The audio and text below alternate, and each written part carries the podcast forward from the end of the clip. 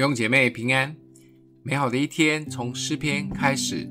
诗篇三十五篇二十二到二十八节：耶和华，你已经看见了，求你不要闭口，主啊，求你不要远离我，我的神，我的主啊，求你奋心兴起，判清我的事，申明我的冤。耶和华我的神啊，求你按你的公义判断我，不容他们向我夸耀。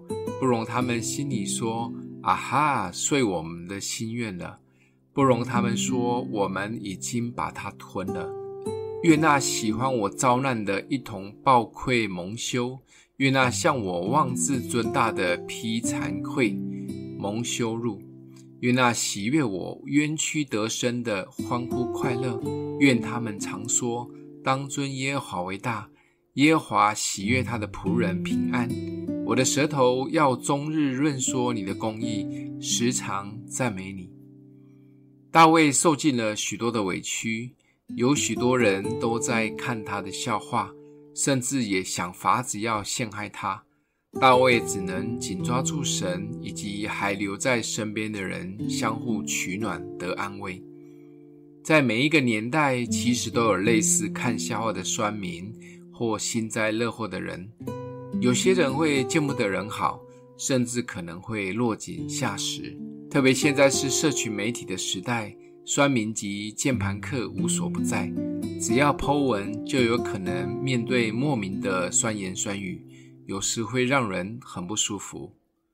天国的文化其实是相互尊荣的文化。面对现在比较负面冷淡的价值社会，基督徒们可以带下天国文化。其实不难，就从帮人按赞开始。例如在赖的群组，就不当潜水客，可以贴个回应的图或为人按赞，都是一种鼓励。当然，若可以多写几句赞美的话，群组的氛围就会改变，团队的热情也会起来。记得不仅给身边的人按赞，也常常给自己按赞。得着按赞的能力是从神来的。